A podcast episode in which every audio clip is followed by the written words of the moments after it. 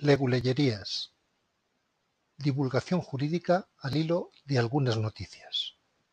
Soy Jesús Velasco, en otra vida fui abogado y ahora un leguleyo virtual.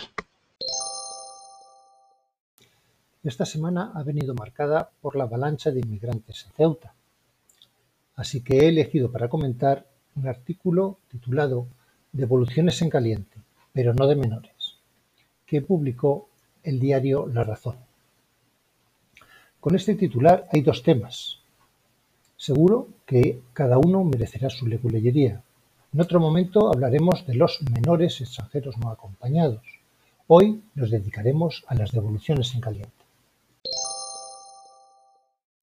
La ley lo denomina rechazo y está previsto para impedir la entrada ilegal en España, respecto de los extranjeros que sean detectados en la línea fronteriza de Ceuta Melilla para cruzar ilegalmente esa frontera.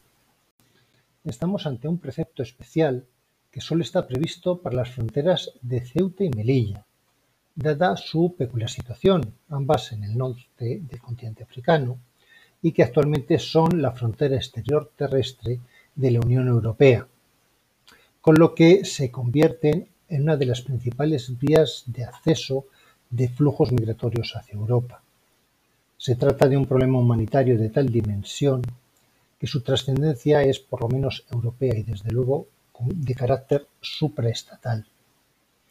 Esto es así por la regulación del Acuerdo de Schengen y el Tratado de Ámsterdam. En virtud de este último, el Acuerdo de Schengen queda integrado en el marco institucional y jurídico de la Unión Europea. Estas devoluciones en caliente o rechazo en frontera implican a los derechos humanos y a las normas de protección internacional de las que España es parte. Por ello, se trata de un asunto muy controvertido. En este caso nos encontramos con que el Tribunal Constitucional ya ha resuelto sobre el tema, así que lo que hoy vamos a considerar son los razonamientos jurídicos que ha hecho el Tribunal. Debemos empezar por considerar que, de acuerdo con la Constitución española, los extranjeros gozan de ciertos derechos y no es posible darles un trato desigual con respecto al que se da a los españoles. Se trata de aquellos derechos que son inherentes a la dignidad de la persona. El legislador español puede, desde luego, establecer condicionamientos adicionales al ejercicio de esos derechos, pero siempre tiene que respetar las prescripciones constitucionales en esta materia. También hay que tener presente que el derecho a entrar en España no es un derecho fundamental del que sean titulares los extranjeros. La entrada en territorio español se encuentra condicionada al cumplimiento de ciertos requisitos establecidos legalmente. Y en el mismo sentido, la legislación contempla diversos procedimientos relativos a la salida obligatoria de personas extranjeras del territorio español.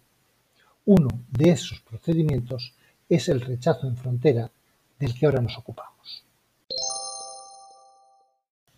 El Tribunal Constitucional ha disipado toda duda con respecto a que les es aplicable el ordenamiento jurídico español y las garantías previstas en el mismo a todas aquellas personas que están siendo rechazadas mientras cruzan los elementos de contención en las fronteras de Ceuta y Melilla.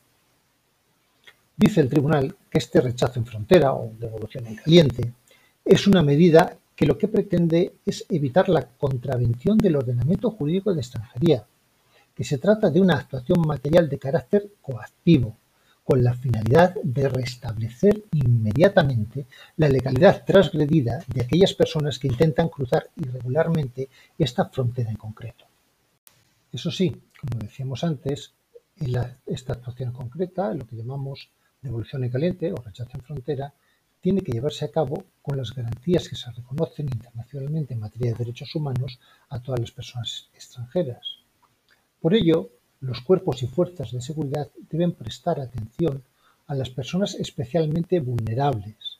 Entre las personas especialmente vulnerables se encuentran aquellos que manifiestamente parezcan menores de edad, sobre todo cuando no se encuentran acompañados por sus familiares, las mujeres embarazadas, o aquellas que están, aquellas personas que resultan afectadas por serios motivos de incapacidad, incluida por edad avanzada, y todas las personas encuadradas en la categoría de especialmente vulnerables.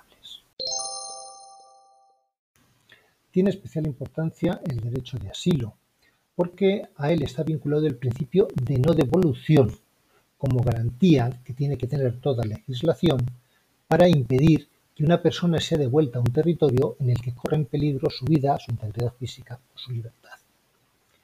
En este sentido, el Tribunal Constitucional sigue la doctrina establecida por el Tribunal Europeo de Derechos Humanos. El Tribunal de Derechos Humanos ha recordado a aquellos estados que, como España, tienen fronteras exteriores de la Unión Europea, el deber de que dispongan de un acceso real y efectivo a los procedimientos legales de entrada, para que aquellas personas que se enfrentan a una persecución con riesgo para su vida o su integridad puedan presentar la correspondiente solicitud de protección. Y además el mismo Tribunal de Derechos Humanos concluye que si tales medios existen y son efectivos, los Estados pueden denegar la entrada en su territorio a aquellos extranjeros, incluidos los que puedan ser solicitantes de asilo, que incumplan sin razones convincentes su obligación de cruzar la frontera por los lugares autorizados. Siguiendo esta, doctrina del Tribunal de Derechos Humanos, el Tribunal Constitucional Español ha concluido que, ya que nuestra legislación sí que indica dónde han de formalizarse las correspondientes solicitudes en los, en los puestos fronterizos de Ceuta y de Melilla, y que los medios que permitan acceder al procedimiento deben existir y ser efectivos de acuerdo con las obligaciones del Estado español, no hay reproche inconstitucional alguno que se pueda hacer a las llamadas devoluciones en caliente. En fin, espero haber contribuido a que este asunto resulte un poco menos abstruso y te permita orientarte un poco dentro del laberinto legal. Puedes leer el artículo correspondiente a la leguleyería en el blog leguleyerias.blogspot.com, donde aparece el texto con enlace a la noticia y a los preceptos legales y los conceptos jurídicos que se mencionan. Gracias por tu atención.